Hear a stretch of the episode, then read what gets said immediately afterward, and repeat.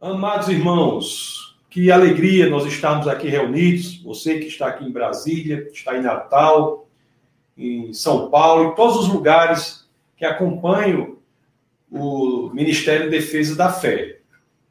E hoje nós iremos dar continuidade à exposição do Evangelho de João. Conforme vocês sabem, nós estamos nos debruçando sobre aquela que é o que foi a última semana de Jesus de Nazaré antes do advento da cruz, antes da cruz. Sim, meus queridos, aproximava-se aquele que pode ser considerado o momento central, o momento central da história da humanidade. O Deus que criou os céus e a terra, o Logos, ele vem ao mundo, ele encarna para morrer em nosso lugar então, nós vamos logo ao verso, ao primeiro verso do texto base do nosso bate-papo de hoje, para que, acima de tudo, nós possamos entender a grandiosidade do advento da cruz. É por isso que eu peço a vocês que, claro, assim querendo, abram as escrituras naquele que é o primeiro verso do texto base do nosso bate-papo de hoje.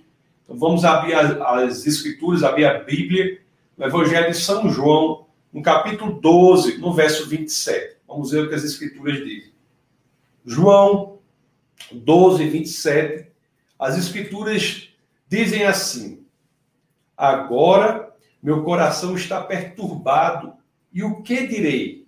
Pai, salva-me desta hora? Não, eu vim exatamente para isto, para esta hora. Jesus, na última semana após ter pregado sobre a necessidade da semente de morrer para que viva, após ter pregado sobre a necessidade da morte para que a verdadeira vida se dê, ele diz aqui em João 12, 27, agora meu coração está perturbado. O coração de Jesus estava perturbado. Amados irmãos, poucas passagens são tão impressionantes quanto esta aquele a quem a tempestade obedecia, aquele que há algumas semanas havia ressuscitado Lázaro da morte, aquele que com uma só palavra expulsava demônios, expunha-se, colocava-se assim aqui com a sinceridade do coração. O meu coração está perturbado. Agora meu coração está perturbado. Amados irmãos, certamente não era a iminência do sofrimento físico que Jesus iria enfrentar na cruz. Não era isso que perturbava o coração do nosso Senhor. Embora a agoniante morte do corpo na cruz seja mesmo ou traduz a si mesmo por um sofrimento indizível, inenarrável, incomensurável. Mas não era essa a expressão física do sofrimento a que Jesus se referia aqui ao dizer que o seu coração estava perturbado. Não, por pior que fosse o sofrimento físico, aquele a quem o universo obedecia não poderia se perturbar diante dele era outro sofrimento. Outro sofrimento, meus amados. E ao entendermos a natureza deste sofrimento que perturbou o coração de Jesus, nós iremos entender uma das mais profundas doutrinas do cristianismo, a doutrina da imputação dos pecados da humanidade ao Deus encarnado. Isso é muito profundo. Isso é muito profundo. Amados irmãos, os meus pecados, cada pecado meu individualizado, os seus pecados, cada pecado seu individualizado, o pecado de todas as pessoas individualmente, seriam colocados ali sobre os ombros daquele que nunca pecou. Interessante que o apóstolo Paulo, na sua segunda epístola aos Coríntios, no capítulo 5, no verso 21, nos diz assim: o que as Escrituras nos diz na segunda epístola aos Coríntios 5, 21. Deus tornou pecado por nós aquele que não tinha pecado, para que nele nos tornássemos justiça de Deus. Meus queridos, o coração de Jesus se perturbou diante da iminência de receber sobre os seus próprios ombros todo o pecado da humanidade.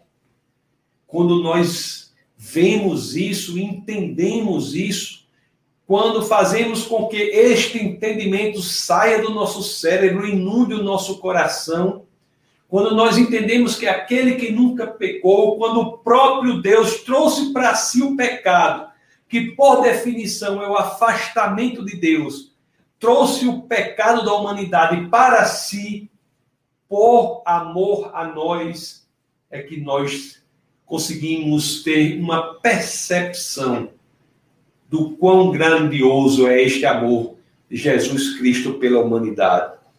O pecado do mundo, ele é o afastamento de Deus.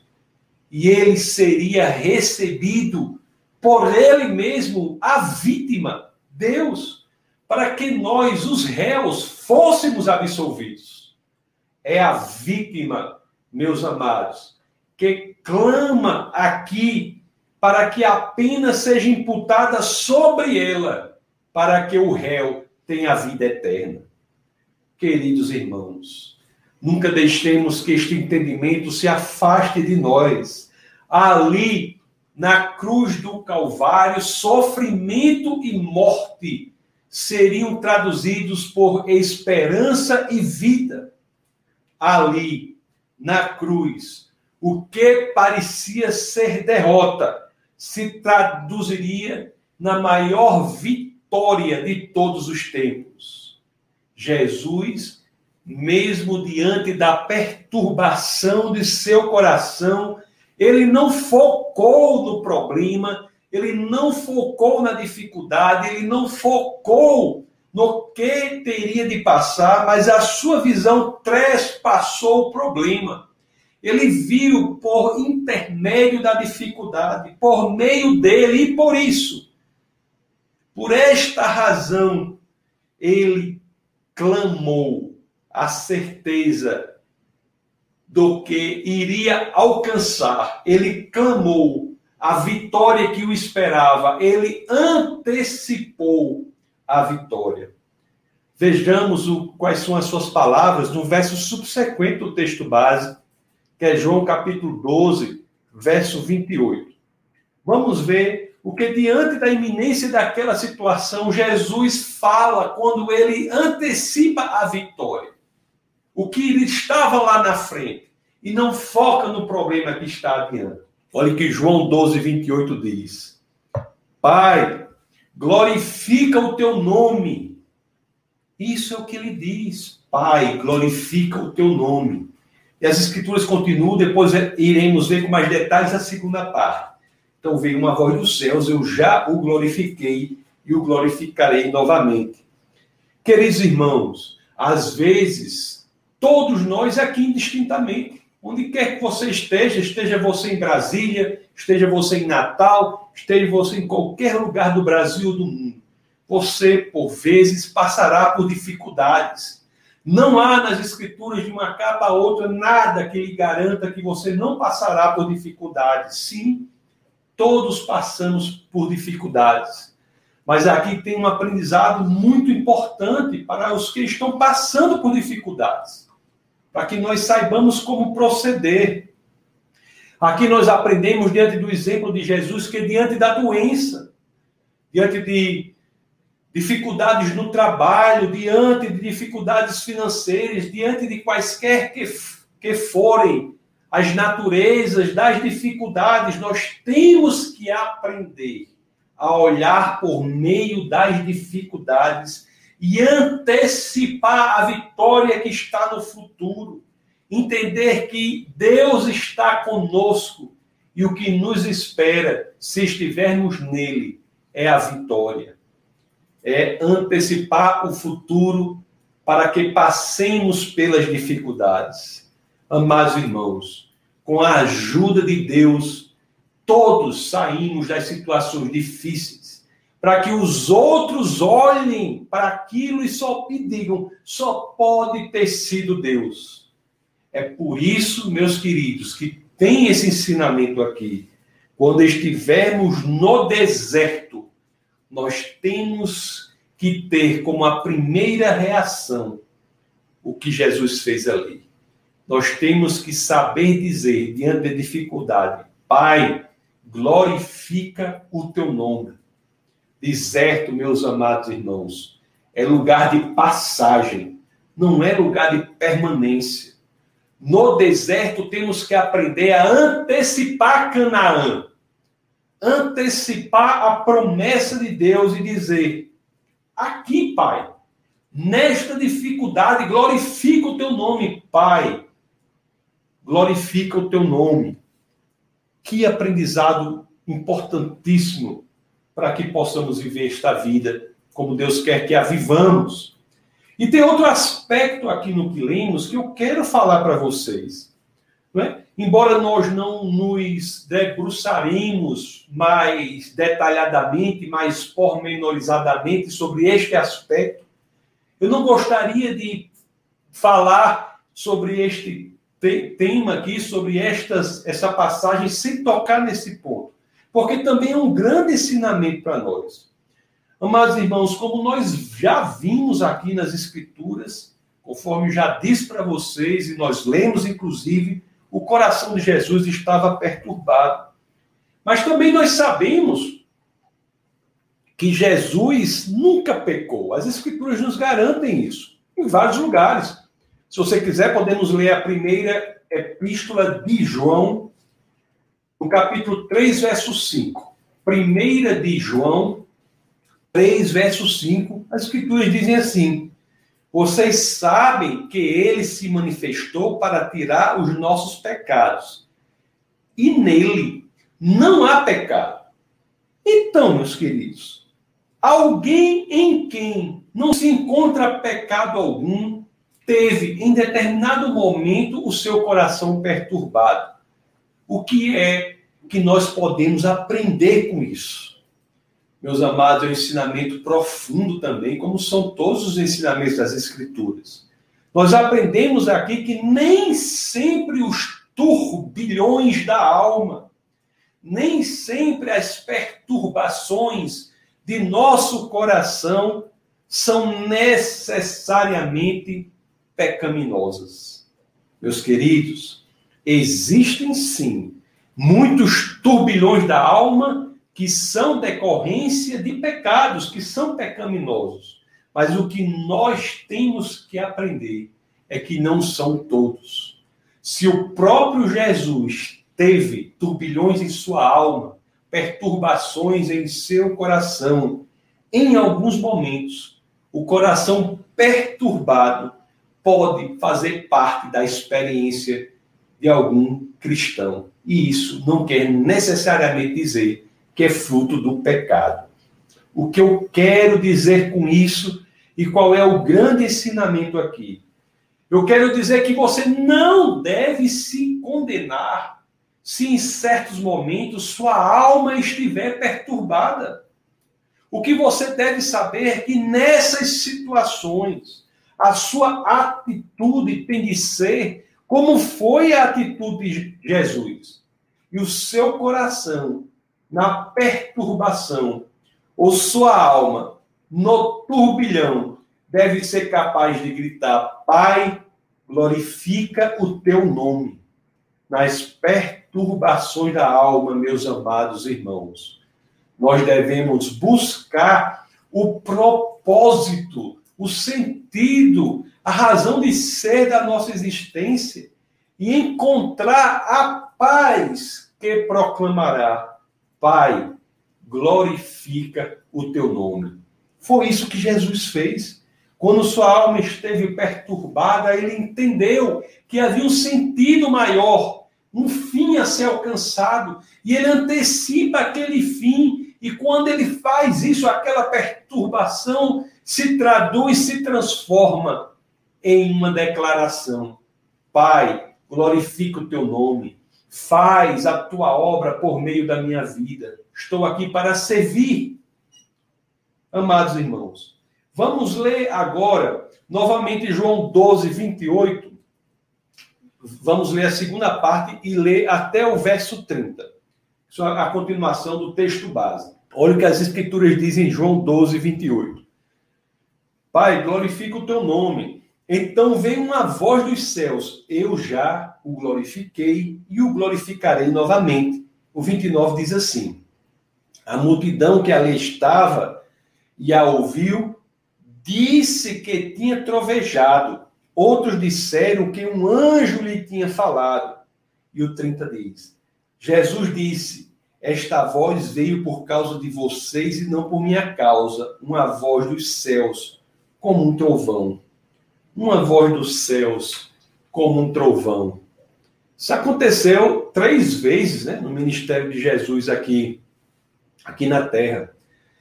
Aconteceu no batismo de Jesus, ali com, com João, João Batista.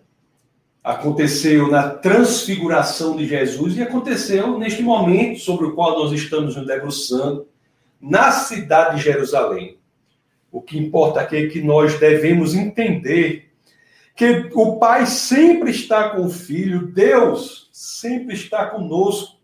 E é esta certeza de que Deus sempre está conosco que cria o pano de fundo, a introdução da grande profecia que nós iremos ler nos três últimos versos do texto base do nosso bate-papo de hoje, que é João, capítulo 12, do verso 31 ao verso 33, quando as escrituras dizem assim: Chegou a hora de ser julgado este mundo.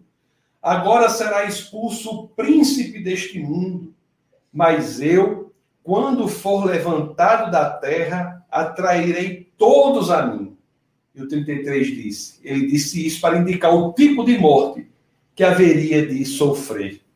Voltemos, meus queridos, ao verso 31. João 12, 31 quando as escrituras dizem: chegou a hora de ser julgado este mundo e agora será expulso o príncipe deste mundo. Meus queridos, todos nós aqui sabemos que o inimigo de nossas almas, o príncipe deste mundo, tem grande poder. Mas foi pelo advento da cruz, daquilo que se antecipava aqui, pela vitória de Jesus morrendo na cruz. Eu sempre digo né, que a, quando vamos ler a morte de Jesus na cruz, e chegaremos a este momento, nesta série, quando vamos ler a morte, as escrituras dizem: Jesus bradou em alta voz. Quem brada em alta voz é porque sai como vitorioso, não como derrotado. Então, a vitória de Jesus na cruz faz com que nós que nele estamos sejamos libertos do poder do inimigo de nossas almas. Amados irmãos, o que os que verdadeiramente estão em Cristo, como eu e como você, se você está em Cristo, nós temos vitória sobre o príncipe deste mundo, que é Satanás. Cristo venceu a batalha na cruz do Calvário, meus queridos. É isso que a carta aos Colossenses, no capítulo 1, no verso 13 a 14, nos garante. Olha o que as escrituras dizem aqui, em Colossenses 1, 13 a 14. As escrituras dizem assim: Pois ele nos resgatou do domínio das trevas e nos transportou para o reino do seu Filho amado, em quem temos a redenção, a saber, o perdão dos pecados. É a cruz, meus queridos, que inaugura uma nova atmosfera teológica. É uma atmosfera em que vivemos até hoje. Se, por um lado, o Satanás, o inimigo de nossas almas, é um Deus desta era, um Deus com D minúsculo desta era. Aliás, é assim que o próprio apóstolo Paulo se refere a ele na segunda carta aos Coríntios, no capítulo 4, no verso 4, é assim que se refere a ele. Então vamos, ler, segundo aos Coríntios 4, 4. Das escrituras dizem assim, olha como Paulo se refere a, a, ao inimigo de nossas almas. Diz assim, ó, o Deus desta era cegou o entendimento dos descrentes. O Deus dessa era. É assim que ele se refere. Então, se por um lado, o inimigo de nossas almas, meus queridos, é um Deus dessa era, por outro lado, quando nós entregamos a nossa vida ao Senhor, quando nós entregamos a nossa vida a Jesus Cristo, quando genuinamente entregamos a vida a Ele como uma exteriorização disso. Nós obedecemos a sua palavra, nos mantendo longe do pecado. Ele, o inimigo de nossas almas, é automaticamente vencido e expulso do poder sobre nossa vida. Se você está em Cristo, saiba quem você é nele. Saiba quem você é em Cristo. Saiba que em Cristo você tem poder para vencer as trevas, meus queridos. E sabe por quê? Repito, porque Jesus venceu na cruz. É o advento da cruz. Quando Jesus foi pregado na cruz e levantado da terra, como diz as Escrituras, foi levantado da terra, que a oferta da salvação esteve disponível a todos. Não apenas aos judeus, como pensavam alguns naquele momento. Não apenas aos judeus, mas a todos que queiram colocar a sua confiança nele. Não foi isso que nós lemos nos dois últimos versos aqui do nosso texto base? Vamos relê-lo. Relê-los. Vamos ler João 12, que são os dois últimos versos. Nós já lemos, mas vamos reler.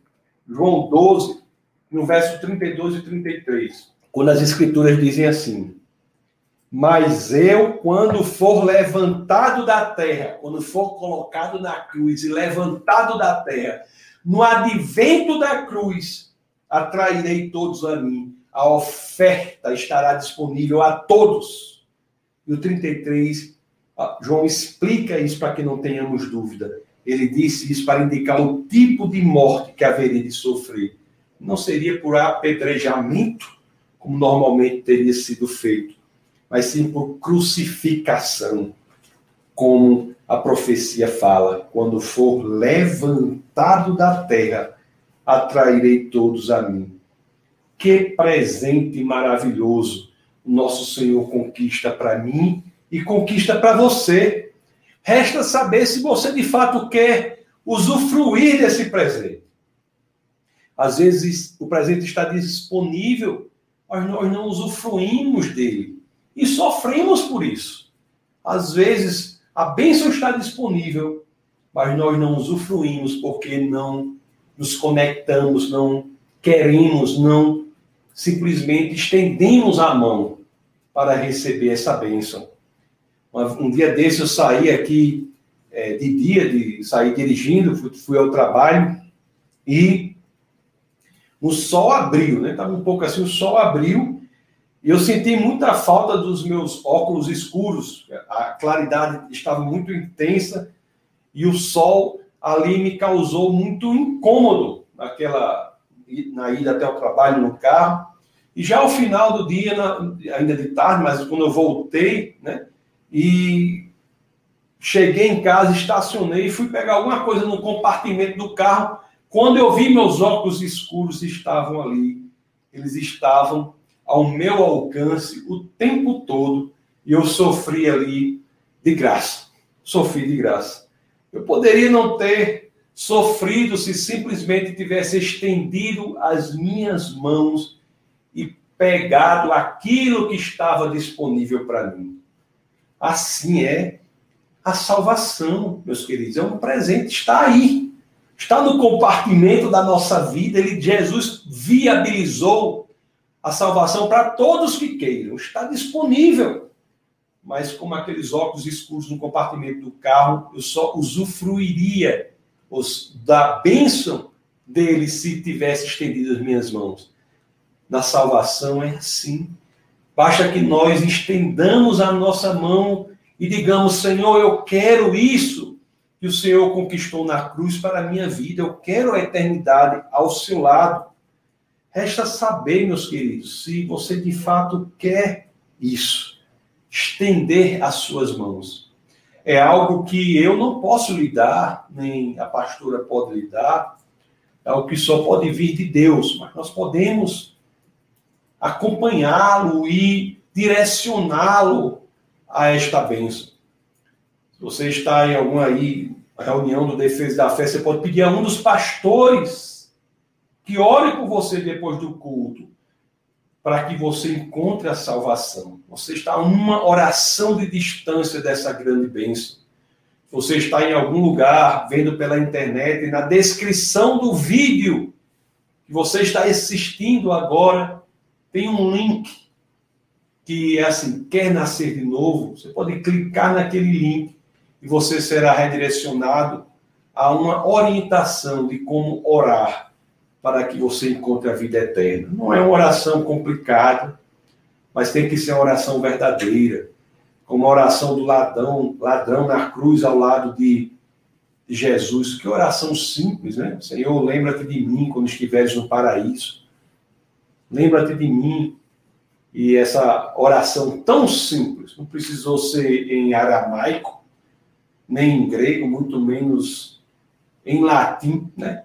Não precisou nada disso, mas precisou que fosse genuína, sincera do coração. E quando assim é feita, a resposta de Jesus é maior do que esperamos. Assim como respondeu o ladrão, resposta dele ao ladrão é: ainda hoje estarás comigo no paraíso aquele ladrão havia tomado café com Satanás, almoçaria com Deus. E a resposta não só é maravilhosa, como foi a de Jesus na cruz para o ladrão. Foi o paraíso que o ladrão conquistou. O paraíso, que o paraíso, a eternidade ao lado de Deus, e um ladrão que não tinha nada a oferecer. Nem pelo passado dele, não tinha nada a oferecer, nem pelo futuro, porque ele ia morrer na cruz é como eu sempre digo, ele não podia mais caminhar pelas veredas da justiça, porque seus pés estavam pregados na cruz. Não podia fazer boas obras, porque suas mãos estavam pregadas na cruz. Mas o que ele tinha a oferecer a Cristo ali era um coração sincero, que disse assim: Senhor, lembra-te de mim.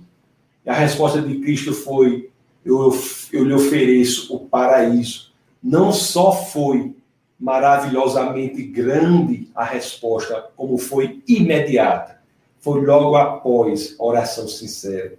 Então, vá ali no link e você orará encontrará a salvação. Ou se está numa reunião de defesa da fé, procure um dos pastores, que ele orará por você. Por agora, vamos orar.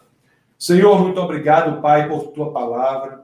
Obrigado, Senhor, por nos fazer entender a importância do sacrifício de Jesus na cruz, o presente que ele viabiliza para todos que querem. Muito obrigado, Senhor, por nos ensinar do amor de Deus, do amor profundo, misericordioso, do amor sem nenhuma condição, um amor incondicional do Senhor.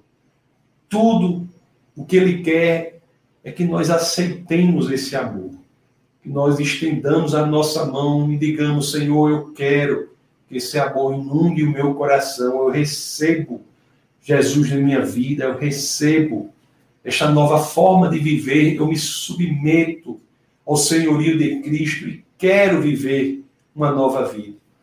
Não que eu precise ter feito nada antes, não depende de quem eu sou, do que eu tenho, do que eu fiz, depende unicamente da sinceridade do coração. Oh Pai, muito obrigado por esta realidade redentora que Cristo conquistou para nós na cruz.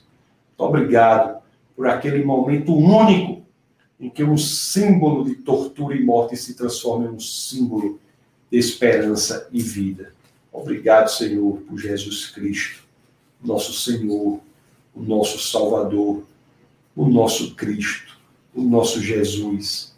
Obrigado, Pai, por Ele, porque é graças a Ele que vivemos, é por Ele que vivemos, é a Ele que servimos, é Ele que é o sentido de nossa vida. Obrigado, Pai, por esta realidade sobrenatural que se impõe à naturalidade das coisas. E é no nome dele, nome poderoso do nosso Senhor e Salvador Jesus Cristo, que todos aqui unisonamente dizemos: Amém.